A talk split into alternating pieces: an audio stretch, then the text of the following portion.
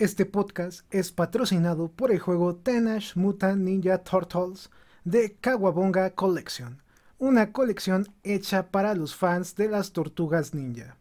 Este título está disponible para todas las consolas y PC. Puedes comprarlo directamente en el link que te vamos a estar dejando en la descripción del video, en la caja de comentarios y en el chat en vivo. No se pierdan esta joya.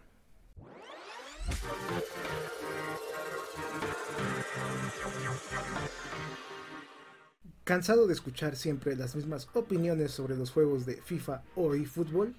Tenemos buenas noticias. En este podcast escucharás opiniones neutras y bien fundamentadas sobre la industria de los videojuegos, enfocadas en el fútbol virtual. Cero fanboísmo, cero malas traducciones e interpretaciones.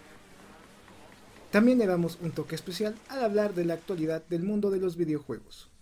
Bienvenidos a este podcast llamado eFootball Community.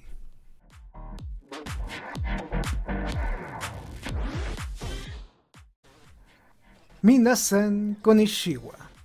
Bienvenidos a este nuevo podcast del canal donde vamos a estar platicando un tema muy interesante, candente y también muy debatible. A continuación lo vamos a estar presentando, justamente estamos en introducción, no me quiero adelantar porque ahora sí tenemos mucho de qué platicar. Les habla su podcaster favorito, AZK13 King, o ahora AZK y por cuestiones de marketing. Vamos a comenzar este programa, pues mencionándoles que ya estamos en el podcast número 82, no hay que olvidarlo porque de hecho tuvimos algunos inconvenientes en las miniaturas, ya lo corregimos, ya que nos estábamos comiendo un número de podcast y no era así, ya es 82, no 81. Nos estamos acercando ya a los 100 podcasts, por cierto, ahí estén atentos cuando lleguemos a ese número porque vamos a celebrarlo con un invitado especial entre otros que serán secciones, documentos, artículos que presentamos comúnmente. Así que espérenlo con muchas ganas. Como ya ustedes han estado observando y también escuchando, hacemos podcast cada mes. Ahora sí lo vamos a tener que cambiar a cada semana o cada 15 días porque pues ya tenemos patrocinadores y ya saben, cuando ustedes están en este ámbito comercial, pues aunque tú no quieras ya te están obligando a hacer más programas o a aumentar tu contenido para promocionar dichos objetos. Entonces, por razones de marketing también, pues vamos a seguir haciendo podcast ahora sí, sí o sí, más seguidos. Bienvenidos sean, ya llevamos un mes sin platicar, sin estar ahí en contacto con ustedes sin debatir las verdades y lo que ha pasado en el mundo del fútbol. Y nos perdimos un podcast también muy interesante que teníamos planeado realizar, pero por cuestiones de tiempo ya no se pudo. Y era platicarles pues nuestra opinión de eFootball 2023, que pues ya llegó, ya lo jugamos. Muchos de ustedes también ya lo jugaron. Y pues tenemos una, no conclusión, pero ya sabemos ahora sí a ciencia cierta lo que planea Konami este año y los posteriores viendo cómo se lanzó, cómo se está comercializando y también la idea general de este título. Que también lo vamos a estar platicando yo creo en unos minutos. Mientras, pues como ya es costumbre, los invitamos a que se suscriban al canal, a que den like al video, lo compartan. Si nos están escuchando en plataformas de audio, también chequen nuestros trabajos vía redes sociales en video, ya sea YouTube, Twitch, Facebook, Instagram, etcétera también para que pues, puedan conocer más nuestro trabajo. Les recordamos que se pueden volver miembros del canal o Patreons para tener grandes beneficios. Por cierto, eh, para la gente que no lo conozca, pues aquí tenemos nuestro breve infomercial de lo que es ser Patreon en el canal. Tenemos tres opciones para que ustedes puedan ver ahí en pantalla, pues su contenido y también sus beneficios. Si tú nos estás escuchando en una plataforma de audio, no te preocupes cuando estés eh, con algún tiempo libre, puedes checar la parte de tiers, ya sea en nuestro Patreon, que es la página donde estamos aquí mostrándola en pantalla, que es patreon.com diagonal y fútbol, o si nos quieres ahí contratar vía YouTube, en la parte de miembros, para que ahí también chequen los tiers que existen y los beneficios que hay al volverse miembros del canal o Patreons. Dicho lo anterior, pues vamos ahora sí con el contenido del podcast. Pues chicos, tenemos un tema muy especial y es el siguiente. Konami elimina los videos de Option Files, ¿verdad o mentira? O como lo pusimos en la miniatura, Konami elimina los videos de la comunidad. Todo este tema surgió porque de hecho estaba viendo en Twitter, ya saben que a mí me gusta mucho estar en esa red social para leer noticias nuevas, para leer noticias de algunos compañeros periodistas, etcétera, ¿no? Ya saben, perdiendo el tiempo, básicamente.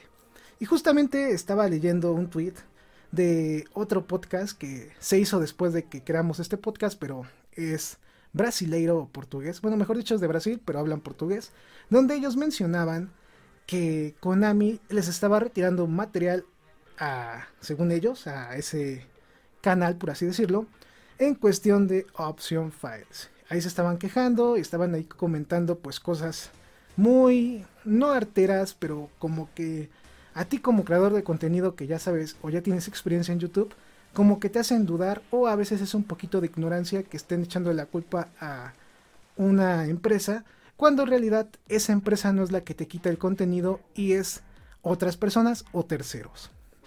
Este tema lo vamos a estar platicando a continuación porque de verdad está muy interesante y también les va a servir a la gente que hace contenido en videos, porque yo sé que muchos youtubers y también creadores de contenido de PES nos escuchan y muchas ideas que estamos platicando acá, ellos luego las replican en sus canales, así que estén atentos para que si van a copiar la misma información, pues la digan bien, no para que se cree un chisme o se haga un teléfono descompuesto. Entonces, antes de llegar a ese tema que la verdad estoy muy emocionado para pues compartirles porque si ustedes han visto últimamente en los videos del canal, pues somos ya partners de Konami de cierta manera en algunos pues juegos y también en alguna parte comercial ahí. Entonces vamos a estarles platicando cómo es esto, por qué quitan videos, etc. Pero esto pues va que se va a quedar como el tema principal y vamos a estar platicando pues la introducción. Como ya mencioné hace algunos minutos, pues lamentablemente nosotros no pudimos eh, platicarles nuestra experiencia en eFootball 2023. Y yo creo que en este podcast eh, amerita, ¿no? Hay que platicar eso. ¿Por qué razón? Antes de ir ya al tema principal. Porque de aquí da pie muchas ideas y odio de la comunidad que como no es el juego que ellos pidieron, pues empiezan a echarle tierra a este título. No es por defenderlo, pero hay que ser justos y también neutros. Yo creo que ningún videojuego en el mundo te va a satisfacer como tú quieres, siempre va, a haber un pero y un porqué.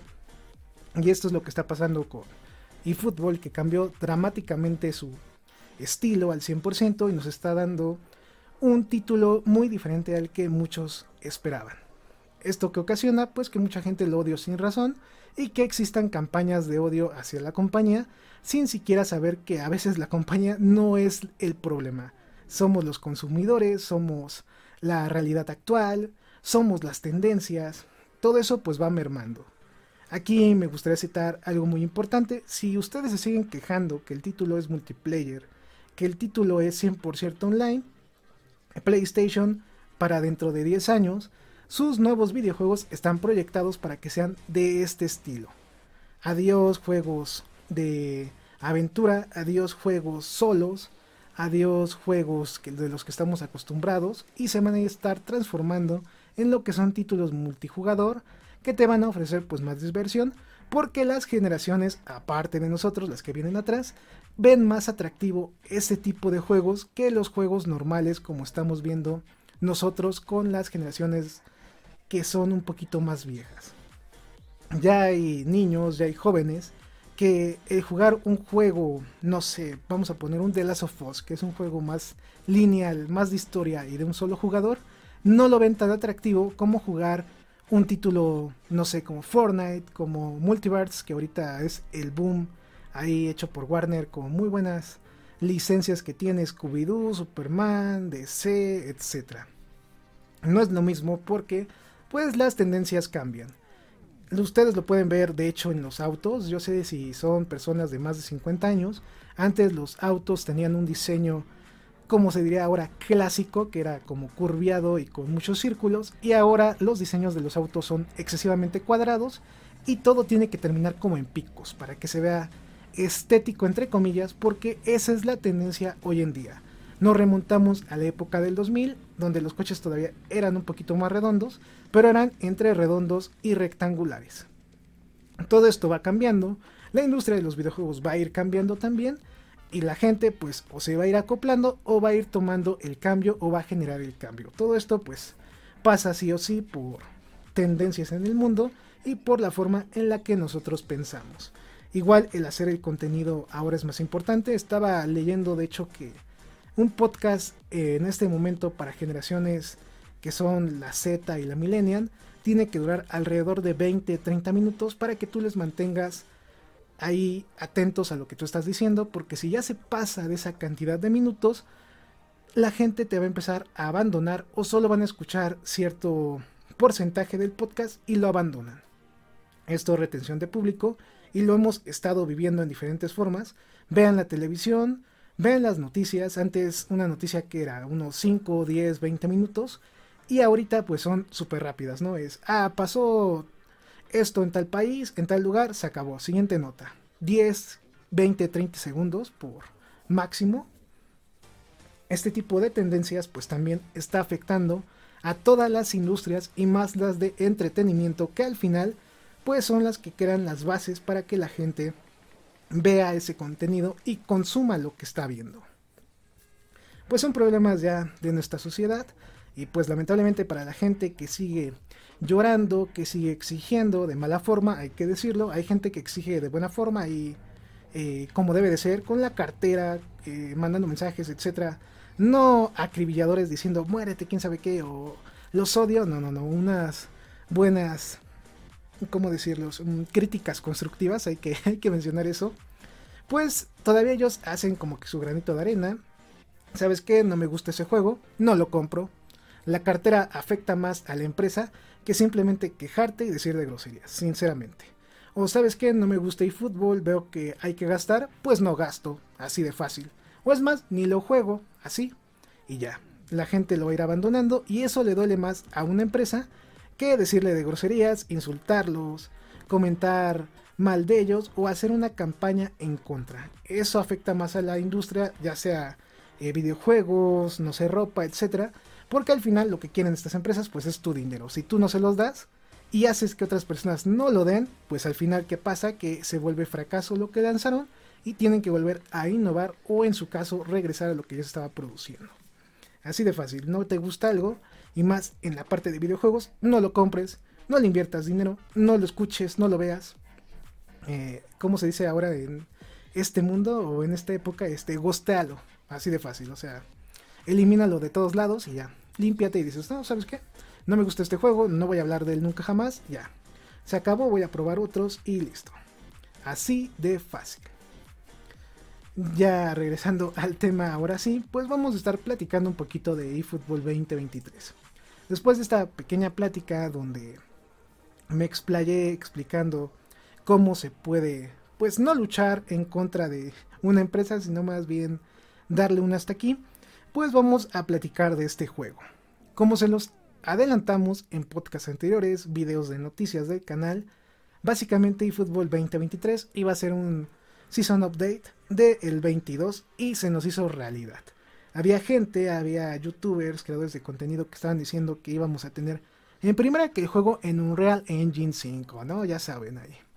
Excitados por un engine que todavía no se está utilizando al 100% en el mercado y algunas empresas que lo están utilizando están teniendo problemas de desarrollo. Con eso les digo todo.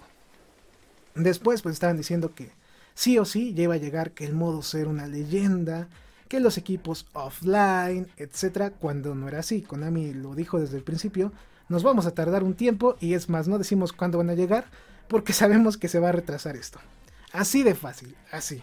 Así nos lo estaban diciendo y si había gente que lo estaba malinterpretando pensando que iba a llegar en cuanto saliera eFootball 2023, pues no, tampoco.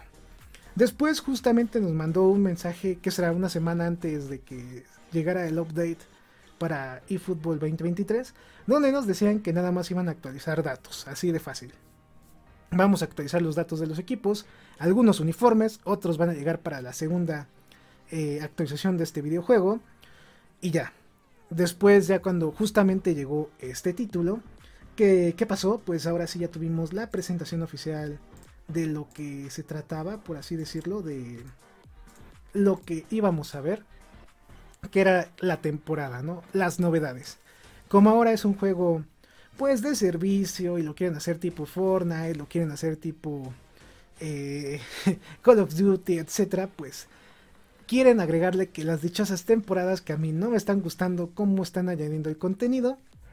Y se supone que para este tipo de juegos, una temporada debe de durar, durar perdón, alrededor de dos meses y máximo tres. Y Konami como que está en dos, que después tres, como que todavía no hay un orden ahí específico. Y lo que te ofrecen, pues tú dices, ok, se actualiza el juego, me están ofreciendo datos nuevos, plantillas nuevas, la llegada de algunas ligas como la Liga MX que se prometió desde hace medio año y justamente llegó en esta actualización, eh, actualizaciones de otros detalles del título y ya. Que esa sea la temporada 1, pues tú dices, está bien, ¿no? Es una nueva temporada y como es nueva temporada, tenemos que nuevas cosas. En este caso, lo que tuvimos pues fue la parte de nuevas cartas para el modo My Club, o mejor dicho, el modo Dream Team donde pues tenemos ahora la edición de los jugadores épicos, que es un copy y pega de las leyendas de FIFA. Antes en eFootball se llamaban jugadores legendarios y ahora cambian de nombre a épicos. Y si tú te fijas o juegas FIFA ya desde hace algún tiempo, los jugadores leyenda ahí se llaman épicos o héroes. No te sorprendas si en el futuro también Konami mete una tarjeta llamada, llamada héroe, héroe perdón, para que compres más estos paquetitos o des más dinero. La gran novedad, pues es la llegada de Seedorf en una nueva versión y de Snyder también como leyenda o jugador épico de este título. ¿Cuál es mi opinión de estas nuevas tarjetas? Pues la verdad es lo mismo. Nada más que siento más rebajadas en cuestión de obra los jugadores épicos comparados con las primeras leyendas que llegaron al título de eFootball.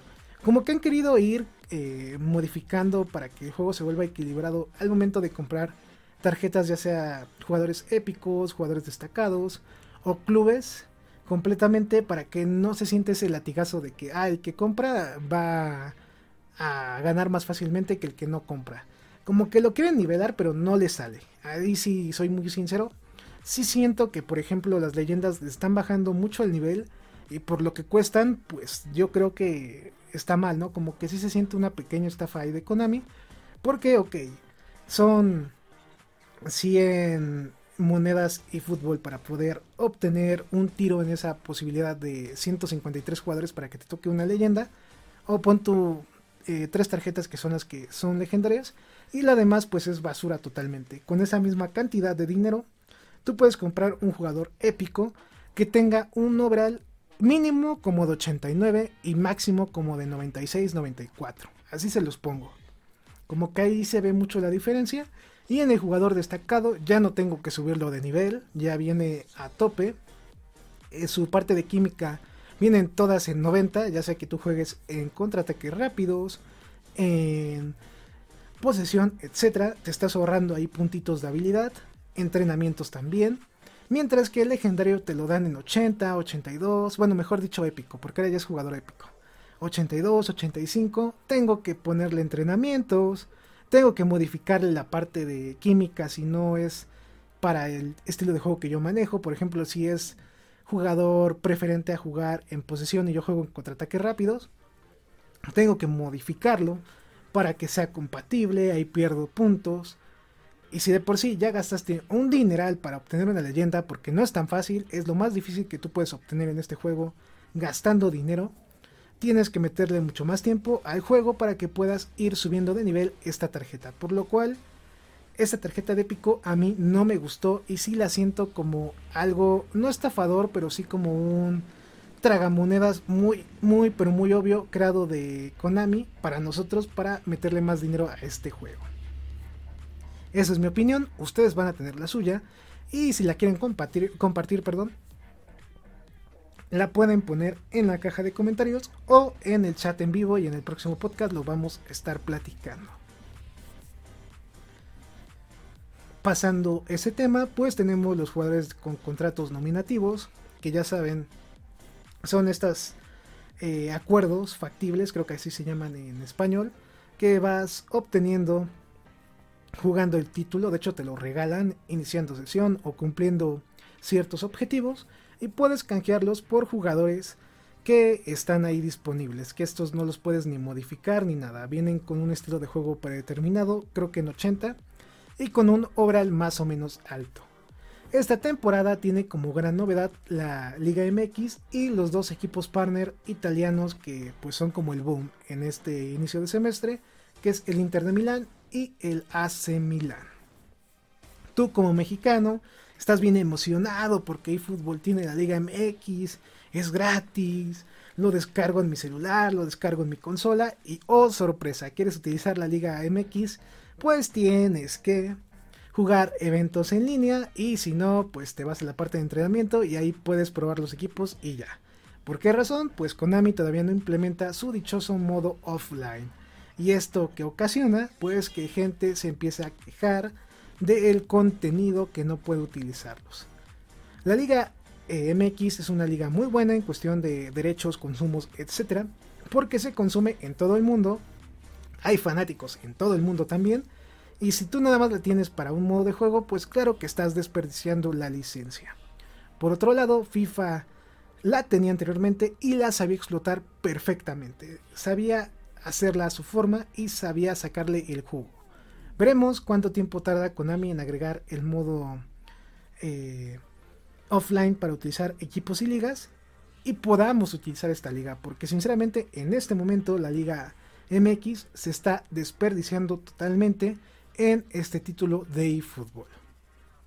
Tenemos las campañas de Juega eFootball, que es como la campaña de inicio, la campaña especial, en la cual pues vas a tener un inicio de bonus especial en algunas fechas predeterminadas, por ejemplo del 25 de agosto al 8 de septiembre y también del 25 de agosto hasta el 10 de octubre. Ahí, estas son estas campañas que crea Konami para que pues te animes a jugar este título. Como es un juego de servicio, pues tiene que haber algo para que tú como consumidor lo puedas jugar y lo puedas seguir probando. Ya saben, tácticas de marketing, ¿eh? estas tácticas algunas veces medio sucias, pero que al final lo que ocasionan pues es que tú juegues este juego o juegues los juegos de este estilo. Aparte de esta noticia de que ya salió eFootball 2023 y de lo que estamos platicando, pues en conclusión, yo les recomiendo que chequen nuestra reseña que está en el portal efootballnews.com.mx, donde platicamos a fondo lo que es eFootball, si te conviene jugarlo o no, si eres tanto nuevo jugador como un jugador ya experimentado de este título.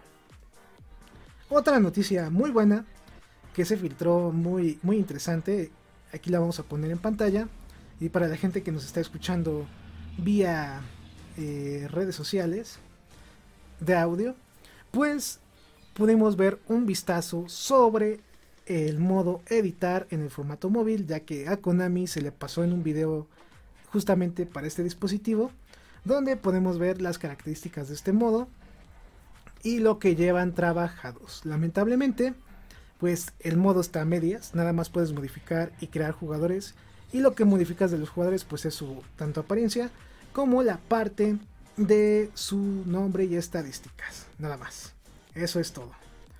Y como tú, fanático de PES o de la extinta saga o de Winning Eleven, qué sé yo, pues lo bonito de editar estos jugadores era que también tenías la opción de subir option files y por el momento tampoco está creada o está hecha o es compatible en el build que se mostró eh, Konami para este juego en dispositivo móvil, móvil, perdón, para este modo tan querido que es la modificación de equipos para agregarle sus jerseys reales.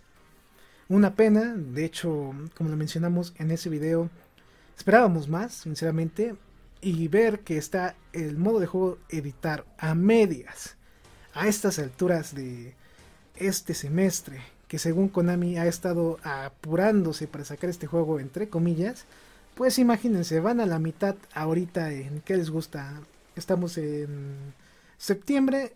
Imagínense en diciembre, dice que terminan el modo editar para crear y editar jugadores. ¿Y cuánto va a tardar para que creen o adapten el modo para subir option files. Ese famoso modo de importar y exportar datos. ¿eh? La verdad aquí sí, Konami está pecando y fútbol sí se nota que o lo está haciendo gente que nunca ha programado en este tipo de lenguaje o en este engine o lo está haciendo un equipo o un estudio tercero que es su primera vez entrándole a este tipo de títulos pues tan famosos de fútbol y también tan aclamados y con esta característica tan especial que era la edición. Que es un dato no perturbador, pero sí triste, ¿no? Saber que pues este modo está a medias. Ay, Konami, ay, Konami. ¿Cuándo harás algo bien? Bueno, hiciste la colección de las tortugas ninja que acaba de salir, pero pues nada más fuiste tú el publicador y no el desarrollador. Entonces, pues, si tú estás creando eFootball, mejor dáselo a otro desarrollador que lo haga un tercero y que lo haga bien. mejor, porque ahorita, pues, nada más no, ¿eh? No, no das el ancho, no. Hay que decirlo, hay que, hay que decirles que, pues, que se pongan ahí más, que se pongan las pilas, que trabajen mejor que si en verdad hace falta mucho de juego, que ya sean claros, que ya sean honestos, que digan, ¿saben qué? No tenemos estos modos. Hasta diciembre o el próximo año les vamos a estar anunciando cuándo van a salir. En vez de que digan ya casi, ya va a salir, etc. Porque de hecho después de que se filtró este mini video, Konami soltó un comunicado ahí en Twitter donde nos decía que estaban realizando el modo editar. Nada más. Esa era la gran noticia. Estamos realizándolo y en el futuro pues van a tener más noticias sobre él. Pues qué decir, ¿no? Ni qué decir, ¿no? Eh, dices, pues está bien, está bien, ahí tárdense. Al fin sale FIFA en 15 días, no, no, hay ningún problema, ¿eh? ustedes tárdense. Mientras ustedes tienen un juego ahí, pues de cierta forma hecho para un sector del público especializado, FIFA te ofrece un título para todos los sectores y todo el público que desee jugar un juego de fútbol. Yo creo que ese sería las palabras que hay que mencionar. ¿no? Un juego especializado sería eFootball para cierto público, mientras que FIFA tiene algo para todos. Así de fácil. Tiene una característica para ti, otra para otro, etc. Ni modo. Konami es Konami. FIFA es FIFA y pues eFootball es eFootball. Ni qué decirles en ese momento. Pues vamos a ir cerrando esta nota también. Y ahora sí, pues vamos con el tema principal, amigos. Con el tema que yo creo todos quieren escuchar. Por el tema que le dieron clic a este podcast. Y pues vamos a comenzar. ¿eh? Aquí tenemos el tema principal anotado que es Konami elimina los videos de Option File. ¿Verdad, verdad o reto? O perdón, o, mentira. Estaba pensando en un juego aquí mexicano muy famoso. Pero en esta ocasión pues es verdad o mentira lo que les estoy comentando. Konami en verdad borra los videos. Pues vamos a platicarlo aquí y sin tapujos y como a mí me gusta platicar, ¿no? A mí me gusta decir las cosas directo, decir las cosas así como son, eh, decir bien todo, o sea, a mí me gusta decir, explicar chido, ¿no? Así hay que decirlo. Habrá gente de la comunidad que le guste lo que menciono y habrá otros creadores de contenido que no les guste y que en vez de, pues, apoyar estén ahí molestando, ¿no? así que así soy yo, soy como el americano odiame más. Y en el caso de que te caiga bien, pues ámame más. En fin, pues vamos a platicar este tema. Lo voy a decir aquí claramente. Lo que voy a decir es en mi experiencia. Yo creo que cada uno ha formado una experiencia distinta. Y si tú eres creador de contenido, tú tendrás otra experiencia. Pero por el momento yo voy a mencionar lo que yo he vivido siendo creador de contenido en Twitch, Facebook, YouTube y plataformas de audio. Así de fácil. Esto es lo que yo he vivido y lo que yo he experimentado. Ok. Después de decir esto, pues ahora sí viene la respuesta al tema. Chicos y chicas, yo que he subido tantos videos de eFootball como de otros videojuegos de otras compañías que no son Konami, les puedo decir que Konami en ningún momento a mí me ha bajado un video. En ningún momento. Ni ahora, ni cuando empecé, ni en ningún momento. La siguiente pregunta que yo creo se van a hacer, si son inteligentes, es, AZK, ¿alguna vez has tenido problemas con algún desarrollador, empresa de videojuegos, etcétera, cuando tú subes videos? La respuesta es sí, amigos. Sí he tenido problemas con otras empresas de videojuegos, de hecho, hace un año, año y medio tuve problemas con un video que subí de PlayStation, donde sí se me pidió que corrigiera el video, que de hecho tenía problemas con el copyright. Eh, ahí en YouTube, por supuesto estoy hablando aquí en YouTube eh, mis experiencias en este momento. Tuve que modificar el video, recorté unos minutitos, mandé a revisión, apelé y me dijeron, ¿sabes qué? La apelación no pasó, tienes que recortar o los minutos o quitar el video. Lo que hice fue recortar los minutos y ya. Pero sí, sí he tenido aquí en este canal que es AZK Fútbol problema con otras empresas. Al subir el video, sí. Me han bajado videos así porque sí en AZK Fútbol, sí, pero esto lo voy a hablar a continuación. Ahora, otra pregunta interesante que quizás alguno de ustedes me quisiera hacer. Aparte de esa empresa, ¿has tenido problemas con otra? Sí, de hecho, en nuestro canal secundario de cultura manga y anime, así se llama, he tenido dos problemas muy fuertes, de hecho con dos compañías distintas japonesas. Una es eh, una compañía que estaba en japonés totalmente, no sé qué decía, y me mandó comunicado para que bajara un video, si no me equivoco, creo que una... No era una reseña, era como una platicadita de lo que era ese anime Quise apelarlo, me dijeron que no y YouTube inmediatamente me lo quitó, me lo bloqueó y me lo eliminó, así. De hecho mandé la apelación, no me la respetó la empresa y ya. En eso terminó y ahí sí me bajaron el video así, sí bien, bien cañón y me pusieron un strike. Yo creo que ahí fue la primera vez que conocí un strike aquí en YouTube.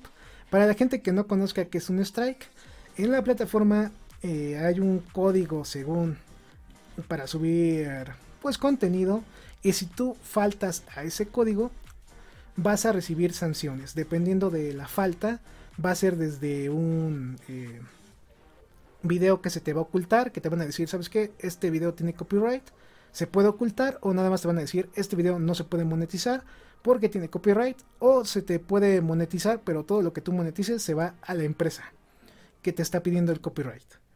Esas son como que las variables que te puede pasar. Y si tú o la empresa se enojan y por alguna razón extraña te dicen que copiaste directamente el contenido y te ponen así cañón cañón que les está robando el contenido literalmente, se te quita el video y te ponen un strike como a mí. Esto me pasó en Cultura Manga y Anime hace igual un año y de hecho hace dos meses, sí creo que sí, ya creo que se me quitó el strike, de nueva cuenta tuve problemas con un tráiler que subí de un anime nuevo y la empresa que me estaba apelando, o mejor dicho, me estaba eh, ahí haciendo la disputa, era Mapa, este estudio japonés muy famoso que mencionan que hace animes muy bonitos. Pues se puso loco y me bloqueó el video y sin quiera preguntarme de, oye, ¿sabes qué? Eh, copyright, no, no lo muestres y ya. No, me lo bloqueó y aparte me metió un strike en el canal. Por esa razón no he subido contenido, ahí estoy en huelga. porque pues no, no me gustó el trato que me dio tanto YouTube como Mapa, porque de hecho cuando mandé la apelación no me la respetaron, me dijeron Nel. Así literalmente lo que tú mandaste es eh, algo inválido y por esa razón tu video sigue bloqueado y aparte tienes tu strike. Así. Esto me ha pasado nada más en mi canal oculto, pues oculto voy a decir, con mi canal alterno. y han sido vivencias pues raras, ¿no? Así que te sacan de onda y dices, ¿cómo puedo eh, tener un canal de videojuegos en el cual quizás no he sufrido este tipo de faltas, pero en este canal un poquito pues distinto, más como que ameno, más alegre, pues ya tenga dos strikes, ¿no? Es algo curioso.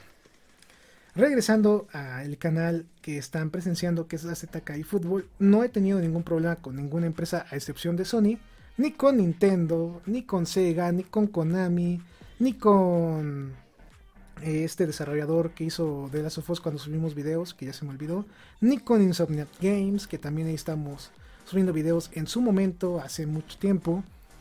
Nunca había tenido ningún problema, a excepción de lo que ya mencioné. Ahora, ¿cómo saber cuando una empresa te quita el contenido? Muy fácil, si tú eres creador de contenido aquí en YouTube, te va a llegar un correo a tu Gmail y te van a decir, este video va a estar bloqueado en ciertas regiones por copyright o por cualquier razón y abajo te van a poner el nombre de la empresa.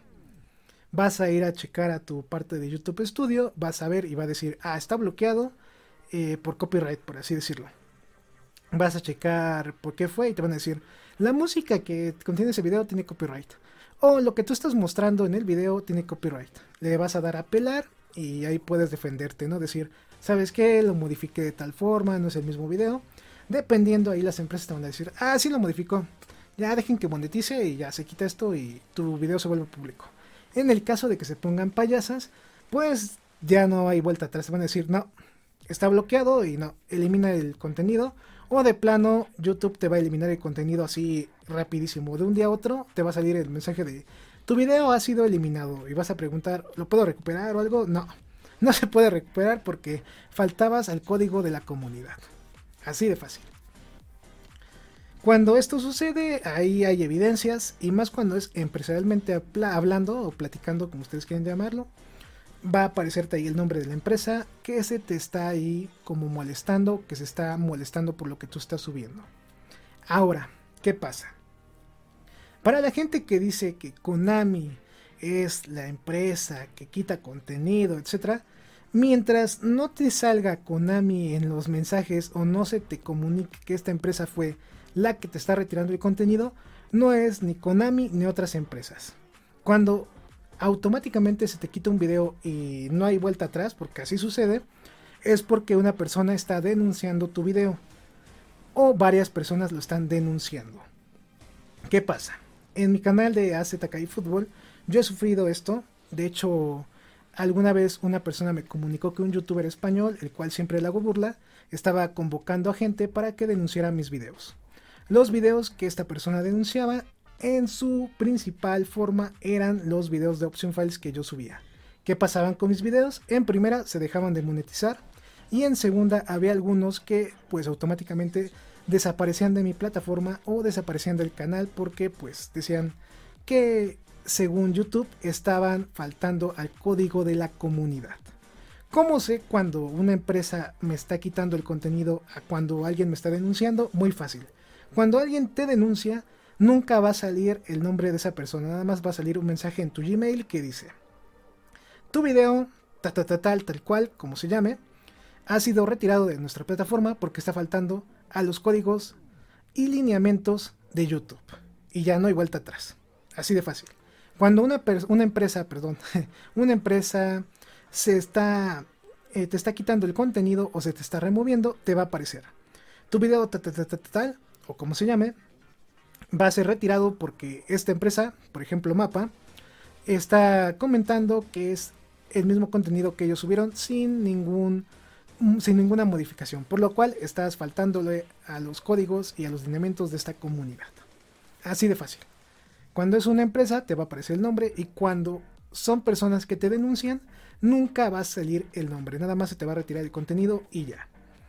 Supongo yo que este canal o este podcast brasileño no sabían este hecho, estaban echando la culpa a la empresa que es Konami, pero mientras no aparezca el nombre de esta empresa ahí retirándote el contenido, no es que ellos te lo quiten, sino es un grupo de personas que por, no sé, envidia, celos, porque saben que tú haces mejor contenido que ellos, lo que ocasiona es esto, que te bajen videos.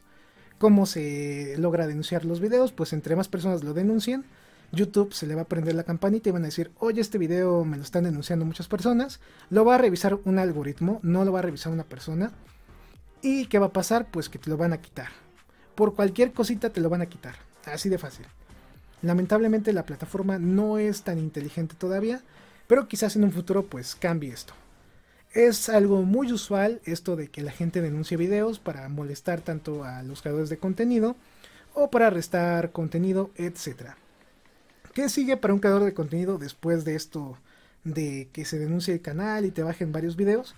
Pues que se haga el gosteo del canal. ¿Qué significa esto? Que ya no vas a aparecer en el buscador de YouTube directamente ni tampoco en videos recomendados. Esto es ya como lo máximo que te puede pasar, pero después de un tiempo Igual YouTube te va a estar revisando, va a haber gente que de vez en cuando cheque los canales y vea, ah, saben que este canal no lo merecía o está haciendo las cosas normales, ya no tiene problemas y te van a volver a poner en la plataforma para que estés ahí viendo de nuevo el contenido de ese canal dentro de los videos recomendados. La verdad es todo un show esto de la creación de videos. Eh, se los tengo que decir, hay que saber muchas cosas. Pero ya cuando empiezas a tener como que este gaje de oficio, empiezas a ver, experimentar, y como ya dije esto de que empiezas a ver las diferencias, como aquí ya comentamos, tanto cuando se te denuncia un video, como cuando una empresa te está tirando el video, que no es lo mismo, pues ya vas sabiendo cómo se mueve lo que es YouTube, cómo empiezas a rastrear a la gente para ver quién te está denunciando, porque sí se puede hacer, hay que mencionarlo. Hay para la gente mañosa, mala, que hace este tipo de cosas. Lamentablemente todos dejan un rastro en internet. Y también aquí en YouTube es muy fácil ver qué personas te están haciendo eso. No voy a decir cómo, porque eh, puede que le moleste la plataforma o puede que se vuelva algo muy nocivo para algunas personas, pero también se puede saber. Solo es cuestión de que busques la información y que también pues conozcas el mundo del internet y de cómo funcionan las redes sociales. Así de fácil. Entonces, Konami sí elimina los videos de la comunidad. Desde mi experiencia es un no. De hecho, Konami es una empresa que yo he experimentado ya con varias eh, otras empresas subiendo contenido, que normalmente ni los trailers te dan copyright, ¿eh? o sea, es muy abierta, como que quiere que lo que haga en cuestión de videos se transmita a la comunidad, no es tan cerrada. Hay otras empresas que sí son muy cerradas y te quitan rápido lo que son los trailers, eh, la monetización. Por ejemplo, Rockstar eh, con el juego de Reddit Redemption o algo así se llamaba, ya se me olvidó. Bueno, se me fue. eh, sí tuve problemas también una vez que subí un video. Creo que también fue un podcast. Que lo terminé de subir, grabé un tráiler y sí me amonestaron. Me dijeron, oye, ¿qué pasó? El tráiler es mío. Y pues o lo cambias o me quedo con tu monetización, así básicamente. Entonces hay algunas empresas que son un poquito más cerradas, que quieren pues todo el pedazo del pastel. Y hay otras como Konami, en mi experiencia, que son un poquito más abiertas. Yo, ya que he experimentado tanto el lado como creador de contenido como también del lado de marketing, haciéndoles publicidad a los títulos que hace esta compañía, pues yo les puedo decir que es una empresa pues buena, muy interesante ahí para trabajar, muy accesible también, eh, sin casi problemas. Creo que se les mencioné en varios videos que esta última vez que hicimos cobertura sobre eFootball que nos regalaron las monedas, tuvimos un problema con el código voy a ser sincero, no voy a mentirles. Este código me lo tuvieron que haber enviado hace como un mes y justamente hace como dos, tres semanas me, se me habilitaron las monedas, pero pues había un error ahí en el código. Yo entiendo que algunas empresas pues tardan esto porque no nada más eres tú el que tiene el problema o no nada más están mandando códigos, también tienen otras cosas que hacer y es entendible que se tarde un poquito esto y también por los temas burocráticos, porque estaba metido tanto Steam, Konami y otra empresa tercera que me estaban ayudando a resolver este problema. Entonces, pues hay que también ser como conscientes, ¿no? No es que de un día a otro se resuelvan problemas o que sea una mala empresa porque se equivocó al mandarme el código. Fue la primera vez que me pasó esto, ya van tres campañas, futuramente tal vez cuatro o más que vamos a estar trabajando con Konami y solo en esta tuvimos problemas. En las demás el código funcionó perfectamente y en esta última también perfecto. ¿eh? De hecho, eh, lo solicité la última vez un, ¿qué será? un miércoles y ya para el viernes, ¡pum! Ya tenía el código. Así, así fue muy rápido. Fue una experiencia buena. No me quejo de la compañía. Tuve este problema que la verdad no fue tanto el problema porque yo no necesitaba las monedas en ese momento. De hecho, las monedas nada más eran para pues mostrarles este mundo de la monetización, explicarles cómo comprar inteligentemente y ya. No fue algo que yo dijera, ay no, Konami es mala porque se tardó. O me estafaron al siguiente día de que pasó esto. No, hay que también ser profesionales.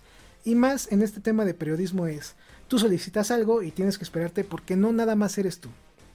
Hay otras personas, hay temas burocráticos, no nada más es de que, ah, ten y ya se siguen procedimientos, entonces pues hay que estar como que a las vivas, mejor dicho. Es algo que pasa, algo que tú experimentas ya como creador de contenido, entre más vas creciendo también vas experimentando más cosas y también vas viviendo otras cosas que tal vez no se hablen. De hecho, hace mucho, en los primeros podcasts que hacíamos, nos comentaba Gustavo Bustamante que Konami era una mala empresa porque no regalaba nada, ¿no? Que no, no te daba ni juegos ni nada de esto. Gracias a mis compañeros de profesión que son el buen Asher de Brothers BG, el buen Vikingo de 3D Juegos, ahí el Rodri también. Pues son gente que me ha ido como auxiliando y pues es que tienes que investigar para que obtengas algunas como que motivaciones, ¿no? Para que obtengas algo de las compañías, tener ciertos requisitos y poderles ahí estar trabajando o laborando o haciendo marketing. Es cuestión de que ahí te pongas a investigar y Konami sí da muchas cosas, ¿eh? De hecho, hay un paquete muy especial que me gustó de Silent Hill, pero para ese paquete debo de cumplir un requisito en específico que todavía no lo he cumplido, pero en cuanto yo lo cumpla lo voy a solicitar y muy probablemente a los 2, 3 días o a la semana pues voy a tener ahí la contestación. También hay otro paquetito de Metal Gear Solid que también lo quiero y entonces es lo mismo. Es, es cuestión de que investigues, de que trates con las empresas también. Yo he tratado con Konami, con Sega también. Estoy tratando desde hace dos semanas con una empresa de juegos independientes que según yo no puedo hablar de juego hasta el 12, allá es 14 de septiembre, ya les puedo decir que es un juego muy inspirado en Mario Bros, que posiblemente vean gameplay en esta misma semana en cuando se suba este podcast. Y la verdad pues es interesante, ¿no? Es bonito estar comunicado con otras empresas, experimentar esto. Ahí también con nuestros amigos de UFL, que también hemos trabajado ahí con anterioridad. Es cuestión de que tú como creador de contenido pues empieces a hacer como que tus contactos. y empieces ahí a buscar a rascarle a la gente o mejor dicho a la información. En fin, esa ha sido mi experiencia, por lo cual yo les comunico y les vuelvo a reafirmar, Konami no te quita contenido. Es cuestión de que investigues bien quiénes son los que te lo quitan, ya sea gente o empresas como ya he mencionado, y que vivas la experiencia, porque yo sé que va a haber gente que va a decir, no, comprado, lo estás diciendo porque Konami te ha dado la oportunidad de hacer marketing, te regala cosas, te paga dinero. No, no, no, yo se lo estoy diciendo bien. Con ellos no he tenido problemas más que este último, que fue el del código que no me lo dieron tan rápido como yo esperaba. Pero sí he tenido problemas con otras empresas y no me están ahí viendo hablar de, ah, maldito mapa, estudio de quinta, me estás cancelando el canal. No, no, pues nada, pues yo entiendo que así son sus metodologías. Yo sé que, por ejemplo, las empresas japonesas son muy estrictas con el copyright, son de las empresas que más te llegan a molestar y estoy consciente de ello. Como periodista o como gente que crea contenido, tengo que estar informado y tengo que ser consciente de lo que estoy haciendo. Así de fácil.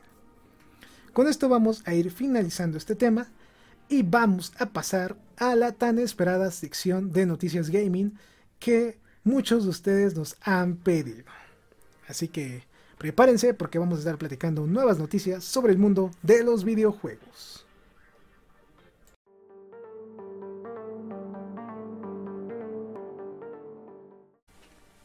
Chicos y chicas, bienvenidos a esta sección tan aclamada que me han pedido vía mensajes de texto ahí en Facebook, Twitter, entre otras redes sociales que querían que regresara.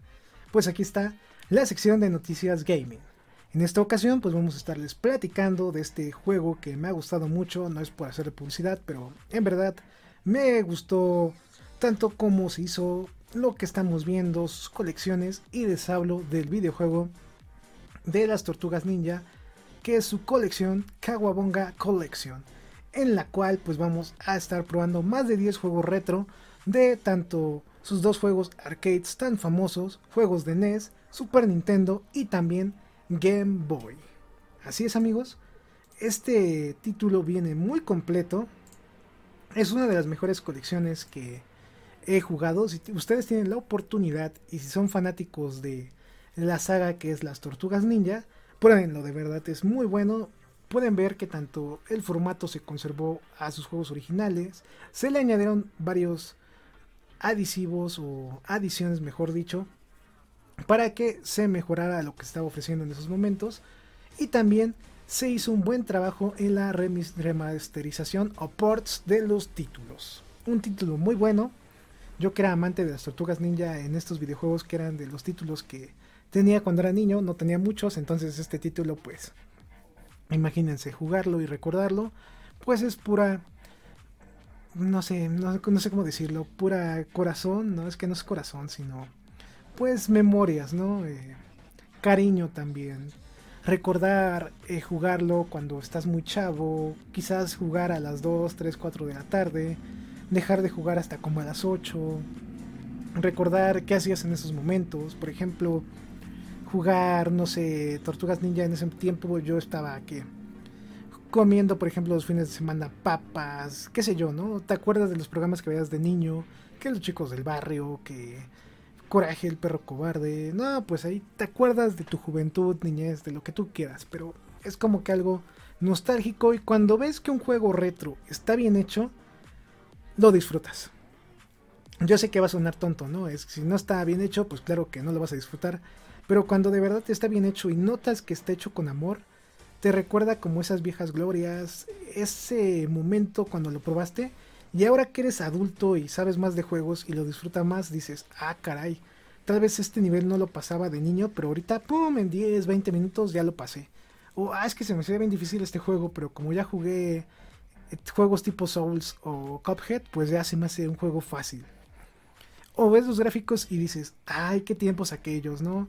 8 píxeles, 16, eh, no sé, el Game Boy, ver como que el título ya en una pantalla más amplia, ver cuántos assets estaban en pantalla en ese momento, pues también te hacen como que pensar, ¿no? Te hacen como que reflexionar de los títulos y más si eres amante de un videojuego, lo disfrutas. Sería la palabra completa, lo disfrutas y también a la vez te motiva a seguir jugando, a seguir creando, qué sé yo. Es un sentimiento muy bonito y la verdad, yo les recomiendo que si son fanáticos de las tortugas ninja, prueben el título. Jueguenlo un rato, pruébenlo, ahí denle su chance. No es tan caro, cuesta 40 dólares. Pero por los títulos que trae, que son más de 10 títulos bien hechos, la parte de la galería de colección que trae cómics, trae manuales, cajas escaneadas, pues es una chulada, ¿no? Tú como fanático dices, uff, uff, uff, ¿no? Hasta te pones feliz de ver eso. Yo se los recomiendo mucho, la verdad. Es como mi recomendación de esta semana. Y nada más, sería como que lo que les tengo que decir, ¿no? Jueguenla, pruébenla. Subimos también reseña de este título a nuestra página de internet llamada efootballnews.com.mx. Y pues si la quieren leer, ahí la pueden leer. Es una reseña más o menos larga, yo creo que en unos 10 o 15 minutos la terminan de leer. No menos, como 10 minutos yo creo. Así que dense la vuelta al portal, chequenla. Ahí resumimos qué es lo bueno, qué es lo malo, el diseño bien explicado, cómo están los gráficos, cómo lo sentimos y nuestra calificación que les, les adelantamos. La calificación que le dimos a este título fue un 10, ¿eh? para que chequen la calidad de verdad de estos juegos.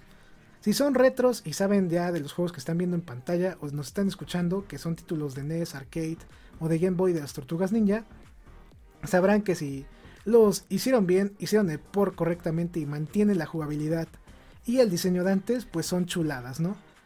Y esta colección los mantiene, sinceramente. Es, es una muy buena colección. Va a ser de las pocas veces que me vean a mí poniendo un 10 en un videojuego. Ahí les adelanto que también ya estamos creando la reseña de The Last of Us parte 1 en su versión de remake. Para que también ahí se emocionen. Próximamente, en esta semana cuando se suba el podcast o en la siguiente, vamos a subir gameplay del título.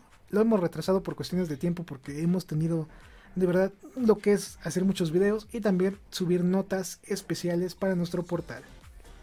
Ahí les damos ese notición para que también ahí estén al tanto. En fin, pues ya que platicamos de este título, pues vamos a pasar a la siguiente nota. hace solo un día tuvimos el State of Play de PlayStation. Así es amigos, tuvimos un nuevo evento de Play en el cual pues nos mostraron las grandiosas novedades de este título, o mejor dicho de varios títulos, ya que estamos llegando a la semana del Tokyo Game Show. Y si bien nos va y también si nos logramos levantar temprano, vamos a streamear también el evento de Konami en dicho, pues, no quiero decir nuevo evento, pero pues en el Tokyo Game Show, ¿no? Vamos a estar streameando lo que se va a mostrar en este evento grandioso japonés donde vamos a ver pues grandes novedades de los títulos de Konami. En el caso de State of Play tuvimos muy buenas adiciones o muy buenos anuncios. Se anunciaron dos nuevas IPs de estudios japoneses. Tuvimos adelantos de juegos también japoneses de Sega. Tuvimos la gran noticia que todos los juegos de Resident Evil, tanto Village, Resident Evil 7, también el remake del 2 y del 3, van a estar disponibles en Switch vía formato de nube. Yo sé que quizás no sea la mejor versión para que puedas jugar estos títulos, pero está pasable, ¿no? Ya cuando tú sabes que estos títulos van a llegar a tu consola que tú tienes, pues te emociona, ¿no? También lo vas a disfrutar. La verdad estuvo muy interesante, no tenía como muchas esperanzas de ver algo nuevo y me sorprendió lo que vi. También, ya por último, para que se acabara el evento y para mostrar la cereza del pastel, vimos un tráiler muy épico de God of War Ragnarok, donde vimos un vistazo tanto un poquito más del gameplay, de los personajes y de las peleas que vamos a tener en dicho título. Si tú eres fanático de esta saga, pues te va a esperar un muy buen juego, se ve interesante. Lamentablemente lo que a mí no me gustó fue la parte gráfica que sí queda mucho a deber vemos que al hacer un juego intergeneracional, tanto de Play 4 Play 5, sí le está pesando a Sony ¿eh? en la parte gráfica. Tenemos ahí gráficos como de Play 4, pero al máximo, mientras que se está desperdiciando los gráficos de Play 5. También en este Stereo Fly tuvimos adelantos de muchos juegos para Play 5 y cada vez más es evidente que PlayStation te está exigiendo sí o sí que ya compres la nueva consola que ellos lanzaron al mercado para probar los siguientes títulos. Porque son chuladas gráficas, ya son juegos muy bien creados, ya estamos llegando al punto que una consola va a tener casi el mismo potencial que una PC en términos gráficos. Y esto va a ser muy bueno porque vamos a tener joyitas muy muy padres.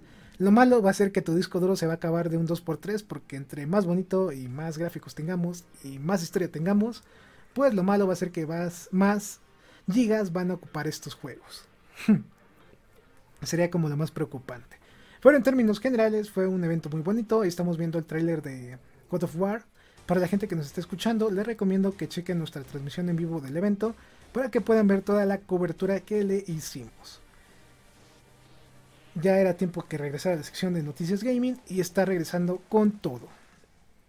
En pocas palabras, eso fue lo que vimos en este evento. Quizás lo más resaltable fue lo de God of War, ya que los juegos japoneses no son tan conocidos aquí en Occidente. Y yo creo que muchos de ustedes no los habían conocido o ni siquiera saben qué son, pero tal vez en un futuro los lleguen a probar. Si son fanáticos de la consola de PlayStation. Con esto, pues vamos a ir ya cerrando nuestro podcast después de esta mini aventura de noticias gaming, hay que, hay que decirlo. Vamos a ir ya, vamos a ir acabando el podcast les recomendamos también que chequen nuestro demás material que estamos subiendo al canal, ya sea vía redes sociales, tanto de video como de audio, para que no se pierda ningún detalle de nuestras coberturas que estamos realizando. Le vamos a mandar un gran saludo a todos los miembros del canal que hacen posible este podcast y también varios programas del canal. Para la gente que nos pregunta cuándo va a regresar Retro Gaming, posiblemente regrese este fin de semana. De nuevo cuenta les pedimos disculpas, pero es por el tema de la información que está llegando, tanto los videos que hacemos como las noticias nos están consumiendo ahí un tiempo importante, por lo cual pues estamos retrasando pues otro tipo de videos, contenidos y artículos. Dicho lo anterior, pues los invitamos también a que puedan escuchar este podcast en Spotify, Apple Podcasts, Google Podcasts, eh, Amazon Music y también Audible para que le den como más frescura y no se gasten sus datos y nos escuchan vía móvil, ¿no? Hay que decirlo. Le sale más barato escucharnos en esas plataformas que escucharnos en YouTube. Con esto vamos a ir ya cerrando este grandioso podcast. Los invitamos a que se suscriban al canal, a que den like al video, a que lo compartan para que esta comunidad siga creciendo y también los invitamos a que chequen nuestras membresías ya sea como miembros o como Patreons del canal. Nos vamos a ir despidiendo. Jueguen mucho, disfruten su semana y felices fiestas mexicanas ya que este podcast se va a subir el día 15 de septiembre. Así que disfruten su día, disfruten el puente y yo me voy a echar un buen pozolito. Ahí, ahí les comento, ¿no? Ahí les adelanto y unos buenos pambazos, ¿no? También hay que decirlo. estamos de fiestas y como estamos de fiestas, pues hay que pasar también esa vibra. Domo arigato gozaimasu. Estamos en contacto. Este programa fue creado y producido por AZK Productions y distribuido por el canal AZK 13 King. Productor ejecutivo AZK. Gerente de proyecto AZK. Producción y edición Team AZK. Agradecimientos especiales a todos los miembros del canal por el apoyo otorgado.